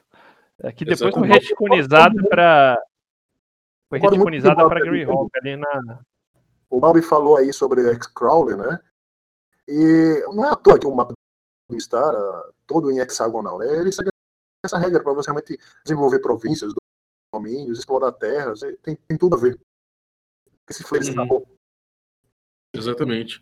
É, o- a gente vai jogar, né, quando, quando terminar ali os Lost City, uma possibilidade é o Elves Red, a gente até botou o gancho na aventura. Porque, cara, terceiro nível, é, para mim, é Elf Dread. O, o House, e o. E, cara, alguma indicação de romance, assim, que você diz assim, pô, tipo, esse romance ou essa trilogia, enfim, tipo, diz o que é Mistara, dos novels que saíram, não, não foram muitos, né? Tem os dos dragões que eu acho bem legal. Ali realmente foi um trabalho muito bacana. Né? Quem escreveu lá, né? O Gunnar de Torhansson, se não me engano é o nome dele, ele realmente deu uma pesquisa profunda e ele levou a outro patamar toda a mitologia dos dragões de Mistara, né? Você conhecer a um nível que, nossa, onde você estiver jogando Mistara, com, com a Algoiada de Dragões, é, a, a história que está citada nessa, nessa novela ela vai desde o processo em que os dragões precisaram formar um reino, do período em que eles levantaram o seu próprio imortal, e do período em que eles tiveram os seus regentes por alinhamento. Né? Então, assim, se você quiser entender como é o comportamento dos dragões em Mistara, e toda aquela história do ritual de sublimação, porque os dos dragões em Mistara têm tamanhos diferentes, não é bem como a gente vê lá D&D. Olha, tudo isso aí, ele consegue sintetizar muito bacana no Dragon Lord of Mistara. Aliás, os três livros, né? Dragon Lord of Mistara, Dragon Mage of Mistara e Dragon King of Mistara. E tem esse lance assim meio teórico dos, dos no cenário de Mistara dos dragões e elfos descenderem dos Eldars, né, que são tipo uns shapeshifters, tipo, uns caras que mudam de forma antigos assim, meio que meio é uma relação muito próxima entre os dois, exatamente. E, porra, tipo, eu, eu já tenho também uma indicação legal, não sei se você já teve a oportunidade de ver, com certeza sim, que é, é primeiro eu vou deixar esse link aqui para o cara, só que é pegar e jogar Mistara. Tem os rápida passagem nos reinos, você escutando aqui a gente o, o podcast, vê nesse, são mais acho que de 100, 180 páginas de graça no Pandio, já formatinho PDF, baixa de graça lá o projeto do Glenn. E, e, e, também tem o projeto do Bruce Hurd, que, que você citou várias vezes aí, foi muito. Fez o Champions of Mistara, que são essas séries da Dragon, que depois virou suplemento, que eu super aconselho para quem quer saber mais de Mistara. É, e ele fez um cenário que é meio uma homenagem a Mistara, que é Kalidar, né? Que tá. Isso, então, deixa eu te contar sobre isso, Sibelo. É... Teve essa parte, infelizmente, aí, que uh, o Bruce foi forçado a velejar por outros céus, né? Há alguns anos atrás, o Bruce retomou Mistara. E ele detalhou em formato de pretensão, como se fosse gazetia, para os diversos reinos de Alfátia. Você tinha uma gazetia para explicar Alfátia e Teatros. Ele, no blog dele, se propôs a desenvolver detalhes, NPCs e tramas dos reinos de Alfátia. Quando ele desenvolveu praticamente tudo, ele chegou para o Wizard com a proposta de pegar esse material e lançar o material adaptado para a nova edição, para que o público pudesse apreciar a novidade de material criada pelo próprio autor. Só que, infelizmente, não era interesse da Wizard fazer isso. E acabou não rolando.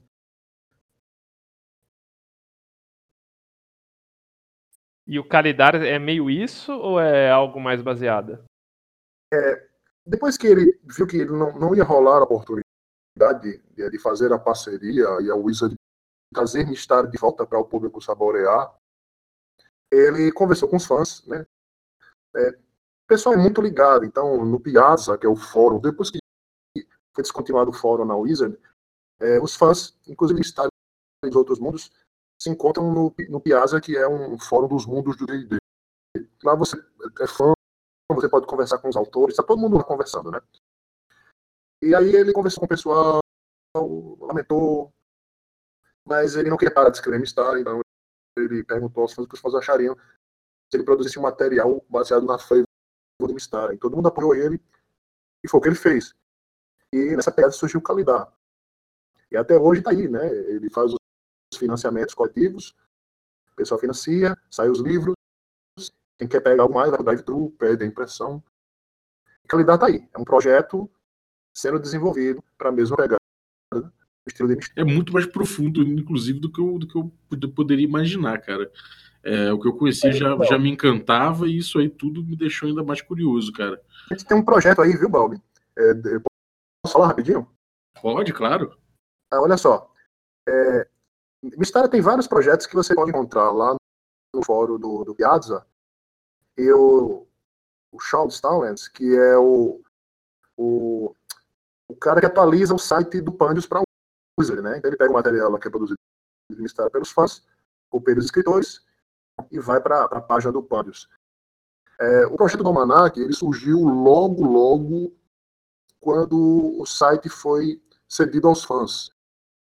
E aí a pegada era continuar exatamente do ano em que as publicações de Mistara pararam como você tinha os anuários.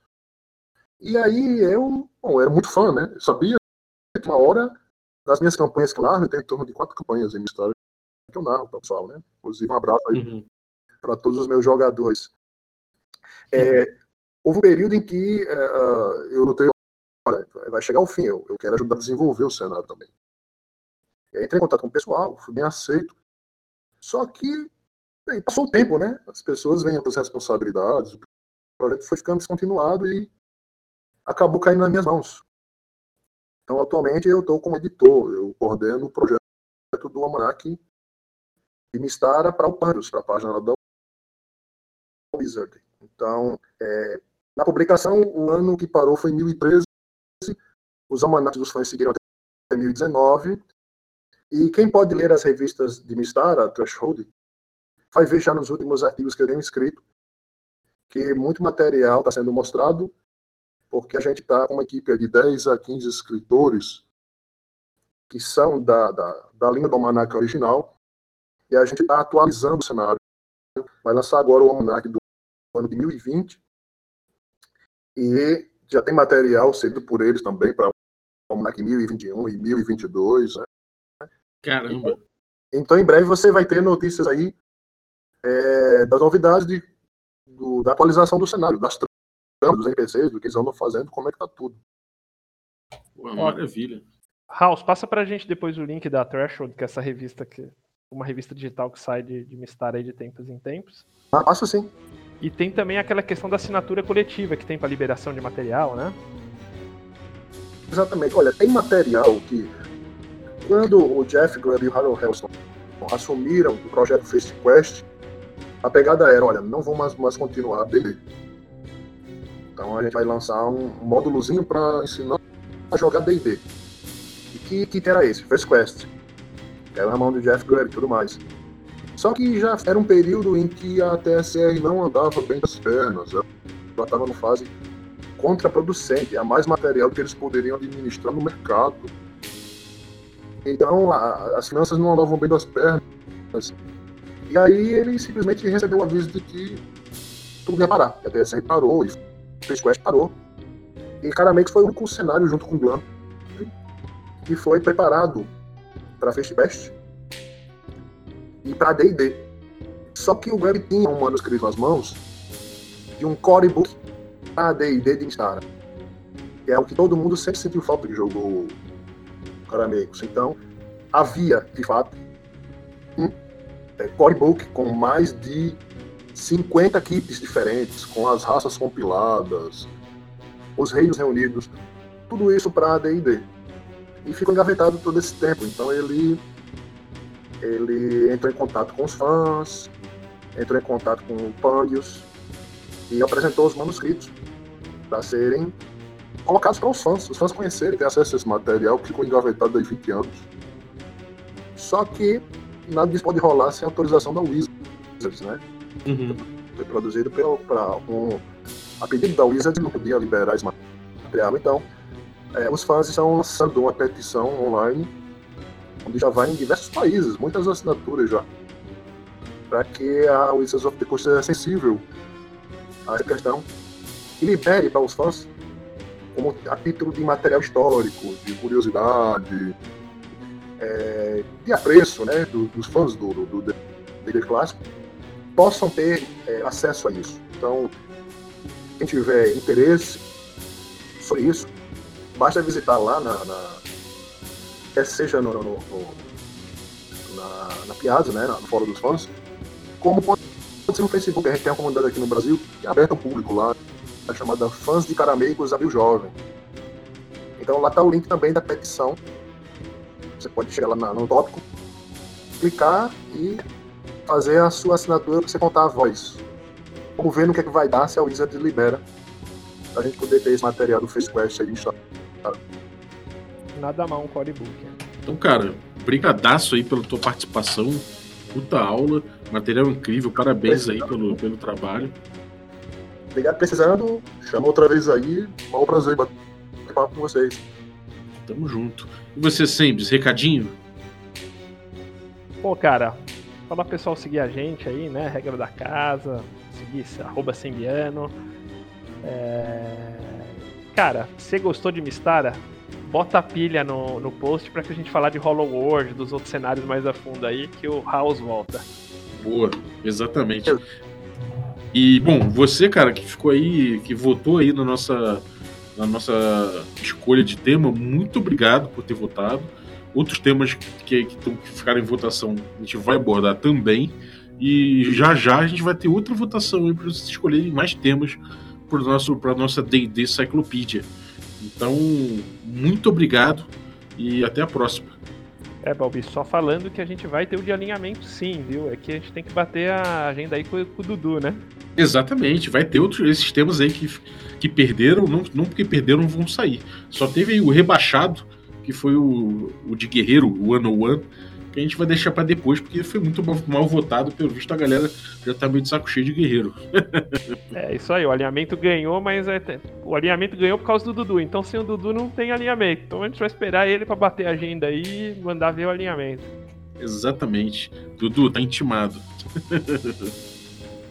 é isso aí. E bom, você que ficou curioso da, daí com, com o projeto que eu falei aí de, do Regra da Casa com, com o Carlinhos Malvadeza, com a galera do do Câmara Obscura, o Tertolione, o Bacinello, fica, fica ligado aí que a gente fez esse projeto, gravou, e em breve já está soltando, daqui a pouquinho a gente já está soltando esse, esse jogo de D&D clássico, com as regras e com o jeito de se jogar das antigas, com um módulo antigo também, um módulo clássico, que é o Lost City. Então fica de olho aí que você vai ver Mistara e D&D clássico no, nossa, no nosso YouTube. Então cola lá, youtube.com.br regra da casa. Se você não, não entrou no canal ainda, entra lá, clica no sininho e fica só aguardando que você vai ver atualizações em breve. Então, muito obrigado pela sua presença e até a próxima D&D Cyclopedia. Yeah!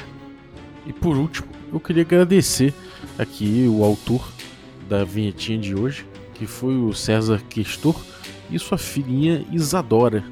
Muito obrigado pela vinheta.